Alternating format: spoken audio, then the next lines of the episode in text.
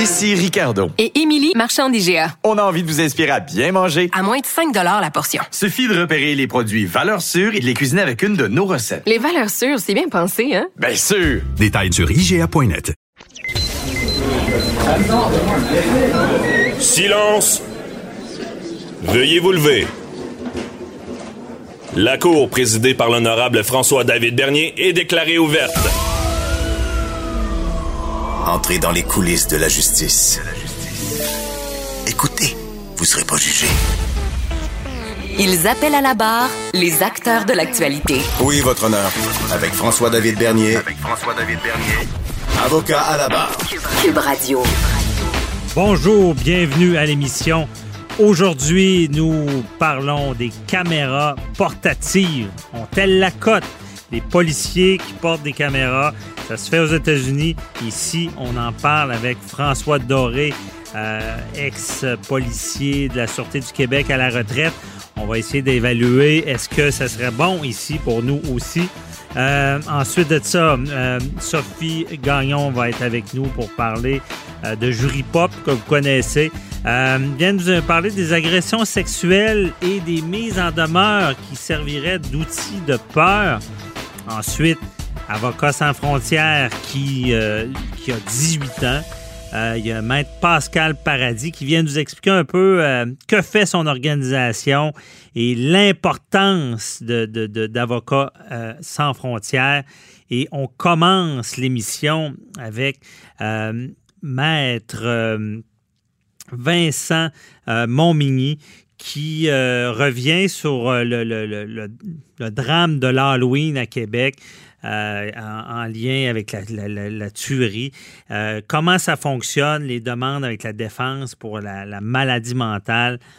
Attention, vous allez rentrer dans les coulisses de la justice. Vous écoutez. Avocat à la barre. La semaine dernière, on a vu la comparution de Carl Giroir. Bon, euh, on appelle ça communément maintenant la, tuerie de l'Halloween euh, à, Québec, euh, le drame vécu pour la ville, pour des personnes, des victimes.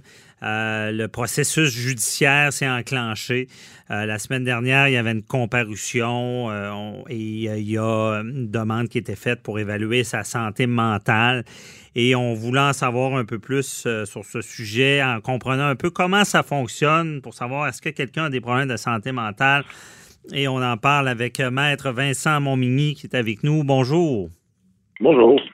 Euh, donc, on, vous êtes un avocat euh, de la défense, un criminaliste. Et comment, comment ça se passe, là? je veux dire, le, départ. Hein? Euh, on, est amené à représenter un client. Et est-ce que c'est la défense qui va initier ça, de savoir s'il y aurait peut-être une question de santé mentale? Normalement, oui, puisque chacun est présumé là, être sain d'esprit et avoir la responsabilité pénale, sauf si on fait une demande et sauf si, selon la balance des probabilités, on réussit à renverser cette présomption que quelqu'un n'est pas atteint de troubles mentaux. Donc ça, évidemment, normalement, la meilleure personne pour voir cette prédisposition-là ou cette incapacité, parce que être atteint de troubles mentaux, le concept peut sembler familier, mais il ne l'est pas lorsqu'on parle du judiciaire. Je donne un exemple. Mm-hmm. Euh, quelqu'un qui est atteint de trisomie 21 a un handicap mental reconnu, mais ne sera pas nécessairement qualifié de non responsable pour troubles mentaux au, sens de l'article 16, parce que pour être non responsable au sens de l'article 16 du Code criminel, il faut pas être capable de faire la différence entre le bien et le mal. Or, vous constaterez que dans les événements où il y a des euh, gens qui ont des troubles mentaux qui commettent des crimes, les gens atteints de trisomie sont à, peu près absents de cette scène-là parce que c'est des gens qui, oui, ont un handicap, mais sont capables de différencier le bien et le mal. Leur lacune se situe à d'autres endroits. Mhm. Donc, ce n'est pas tout que de dire que la personne a un trouble mental, donc elle sera non responsable. Il faut, une fois que, et vous le disiez, c'est souvent l'avocat de la défense qui est le mieux placé pour voir qu'il y a une problématique. Les actions commises également, là, je pense à, à M. Giroir, c'est tout à fait là, horrible? C'est tellement gros comme euh, agression que déjà là, on peut se demander qu'est-ce qui tourne pas rond, c'est cette personne-là. Mais quand la personne qui le représente voit que, bon, mais ce qu'on voit souvent, ça va être, écoute, j'entends des voix qui m'ont dit de faire ça. Mhm. Oh, là, on a, une, on a une fenêtre d'alarme parce que la personne qui entend des voix, normalement, les voix, elle va les associer à Dieu, au diable, à une puissance supérieure qui lui impose de faire des gestes. Et là, à ce moment-là, il pense que ce qu'il fait, c'est bien. Il se les fait dicter par une puissance supérieure. Alors évidemment, ces voix-là ont rarement quelque chose d'intelligent à dire ou quelque chose de bien à dire. Euh, c'est souvent des voix qui vont suggérer, euh, euh, fortement inciter une personne à commettre un crime. Donc, si cette personne-là est sous l'impression qu'elle fait ce qu'elle a à faire parce qu'une voix divine lui a dit, clairement, elle se situe pas bien dans ce qui est bien ou ce qui est mal. Donc, c'est toute une dynamique. Et, et c'est ça le critère, c'est est-ce que la personne comprend que ce qu'elle a fait, c'est mal? Et est-ce qu'elle le comprenait au moment des événements? Ça, c'est une, une, précision qui est importante également. Lorsqu'il commet le crime, il faut vraiment qu'il ait plus cette conscience-là, pas avant, après, mais vraiment quand il fait le geste. Là. Voilà, parce que quelqu'un peut avoir, je suis pas expert en troubles mentaux, mais on en voit là dans, au jour le jour dans nos pratiques, il y a des euh, troubles mentaux dissociatifs qui vont faire que la personne est presque normale au jour le jour et suivant certains déclencheurs, ça peut être des déclencheurs euh, émotifs, des déclencheurs pharmaceutiques, un mm-hmm. arrêt de prise de médicaments, etc. Là, on va perdre contact avec la réalité. Et là, ça, c'est un dilemme qui est encore plus difficile à résoudre parce que s'il n'avait s'il se présente devant un expert suivant la demande de son avocat et que l'expert dit ben non, il comprend ce qui est bien, ce qui est mal, aujourd'hui je l'interroge et il fait la différence, mais qu'on est capable de trouver qu'au moment des événements, il n'y avait pas cette conscience-là. Alors là, on retourne encore dans l'article 16, même pour quelqu'un qui aujourd'hui comprend le bien du mal. Donc c'est très, il y a beaucoup de subtilité là, à cette, euh, procédure-là. Est-ce que l'élément de la drogue ajoute de la difficulté? Ceux qui consomment? Évidemment. Par contre, ça peut pas être. Euh, il existe des défenses d'intoxication volontaire, donc quelqu'un qui s'est intoxiqué à la drogue lui-même de mhm. façon volontaire, mais qui a eu une intoxication qui est tellement extrême que ça frôle ou en fait c'est associé aux troubles mentaux. Ces défenses-là sont excessivement restrictives dans leur application parce que ce serait beaucoup trop facile pour un accusé de dire excusez-moi, j'étais complètement gelé, ou mhm. excusez-moi, j'étais complètement sous, ce serait une défense là, qui finirait par être un peu adhérente, c'est-à-dire que notre propre décision de consommer nous a permis d'échapper à la justice. C'est pas ça que le législateur veut, mais ce qu'on peut voir comme prise de drogue, c'est quelque chose qui était inattendu. Quelqu'un qui consommerait un stupéfiant, bon, c'est pas légal, c'est pas bien, mais qui ça aurait comme effet de démarrer une schizophrénie, le fulgurant. Ça s'est déjà vu. Mmh. Euh, je pense, je pense à une émission là, qui passe, c'est mon fils, mais qui passe, une personne qui a consommé euh, de l'ecstasy ou, ou, des méthamphétamines, et ça, ça a déclenché une condition qui était préexistante, mais qui aurait probablement pas eu cet éclat-là, ni de cette, intoxication-là. Alors là, on rentre encore dans une autre procédure. C'est-à-dire qu'on ne pouvait pas s'imaginer que ça allait faire ça, et ce n'est pas seulement j'ai pris de la drogue, excusez-moi, c'est j'ai pris de la drogue, regardez maintenant mon état mental, c'est tellement détérioré que je ne fais plus la différence entre le bien et le mal. Alors là, on pourrait retrouver l'application de l'article 16. Il, y a, des nuances à faire. la drogue n'est pas l'excuse à tout et n'est pas le point de départ non plus d'une défense d'article OK. Ou euh, diminuer le niveau du crime, là, tu euh, les premiers degrés, deuxième degré. Euh, voilà. responsabilité, comme on avait vu avec Henry Bain un peu. oui, tout à fait, tout à fait. En fait, c'est exactement ça. C'est ce qui pourrait faire la différence. On ne serait pas sous l'égide de l'article 16, on serait sous l'égide de la préméditation. Est-ce que la personne était capable de préméditer ses gestes, était capable de vouloir les conséquences de ses gestes? Mhm. à l'intérieur d'une défense qui, évidemment, n'est pas basée sur le bien du mal, mais bien ce que je prévoyais les conséquences. OK, je comprends. Et euh, ben justement, on est la semaine d'Alexandre Bissonnette, c'est un peu ça. Lui, jamais ça a été le cas. Moi, j'avais assisté au procès, puis les, les experts, c'était autant de défense quand, quand, que la couronne euh, disait bon que non pour eux c'était pas un, cas de, non-responsabilité criminelle. Euh, Maître ça m'amène à ma question. Comment comment ça fonctionne concrètement dans le sens que bon, à défense vous faites la demande et euh, par la suite euh, l'expertise arrive. Est-ce que c'est automatique que la couronne va en faire une de son bord ou des fois les experts se parlent directement? C'est pas automatique, c'est fréquent. Euh, évidemment, euh, il y, a des experts qui vont voir les choses d'une façon, d'autres experts vont les voir d'une autre façon. Vous savez, il y a toujours deux, on le sait, il y a toujours deux couvertures à un livre. À la cour, on a les mêmes, on a les mêmes faits, la poursuite et la défense, mais on plaide jamais la même affaire. Mhm. On s'entend à peu près jamais.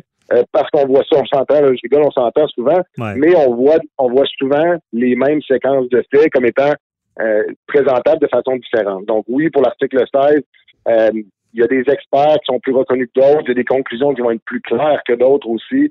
Euh, il y a des gens qui, suite à l'évaluation, c'est clair comme de l'eau de roche que ces gens-là ne sont pas responsables.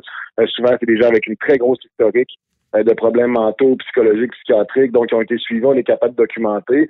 Dans des cas clairs, possiblement qu'il n'y aura pas de contre-expertise, mais dans des cas parce que faut comprendre aussi la poursuite.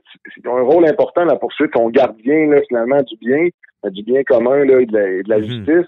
Euh, c'est sûr que lorsqu'on déclare quelqu'un non euh, responsable criminellement, c'est pas un chèque en blanc. Il n'est pas acquitté de tout. Il a pu faire face à la justice. Il le fait face, mais à un endroit différent, c'est-à-dire un hôpital, un hôpital psychiatrique.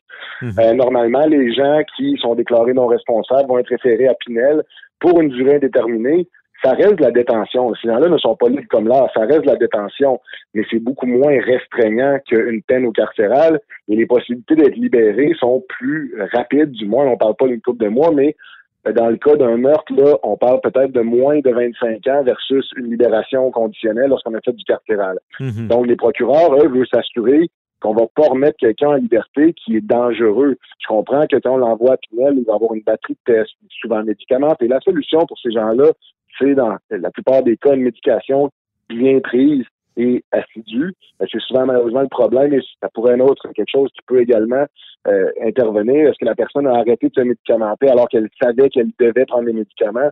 C'est aussi ça peut influencer. On devient un peu artisan de son propre malheur. Mm-hmm. Euh, mais évidemment, les procureurs ne veulent pas laisser partir quelqu'un de très dangereux. Là, je pense à la personne de l'Halloween. C'est tellement questionnant et tellement euh, brutal comme crime. On ne veut pas que ce gars-là se promène là, euh, dans la rue, sauf s'il est complètement soigné, sauf s'il a été évalué et gardé en établissement suffisamment longtemps pour réduire, voire même anéantir le risque, parce que les procureurs, quelque part, euh, ils ont ce travail-là à faire aussi, réduire le, réduire le risque, réduire la criminalité, s'assurer du bon ordre. Évidemment, les policiers l'appliquent, mais les procureurs ont un rôle de premier plan de voir qui est potentiellement dangereux, qui on doit soigner versus qui on doit tout simplement enfermer là, sans, traitement, sans rien, pour le punir parce qu'il savait ce qu'il faisait. Mhm. La protection du public. Euh, euh, mon mini, euh, sentez-vous à l'aise de répondre, mais on je vais un peu plus large. Est-ce que dans votre pratique, vous constatez que le, système en santé mentale, des fois, il est peut-être pour quelque chose? Parce qu'on s'entend que ces gens-là qui ont été agressés, tués, et là, on se rend compte que c'est quelqu'un qui a des problèmes de maladie mentale, on se dit si on est la famille, on se dit comment ça? Comment ça, il n'était pas ah, soigné? clairement.